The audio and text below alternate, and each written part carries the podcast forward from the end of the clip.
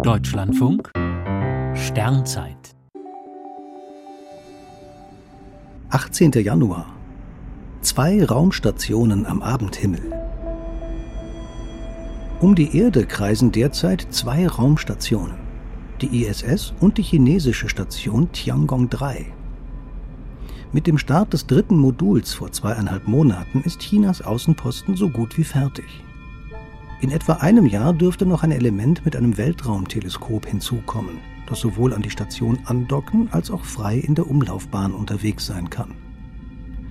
China ist bei der ISS ausgeschlossen und setzt daher auf eine eigene Station. Tiangong 3 ist auch eine Machtdemonstration gegenüber dem Rest der Welt.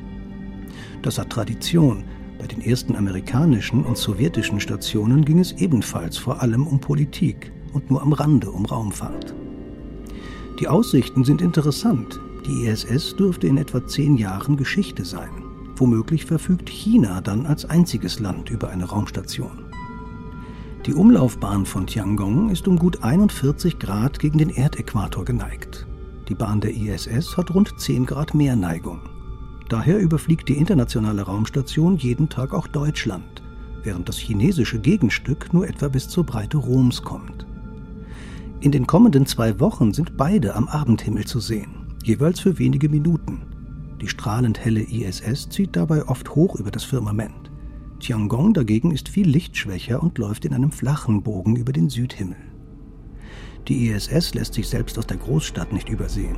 Um Chinas Station zu erspähen, muss man sich am Himmel schon etwas auskennen.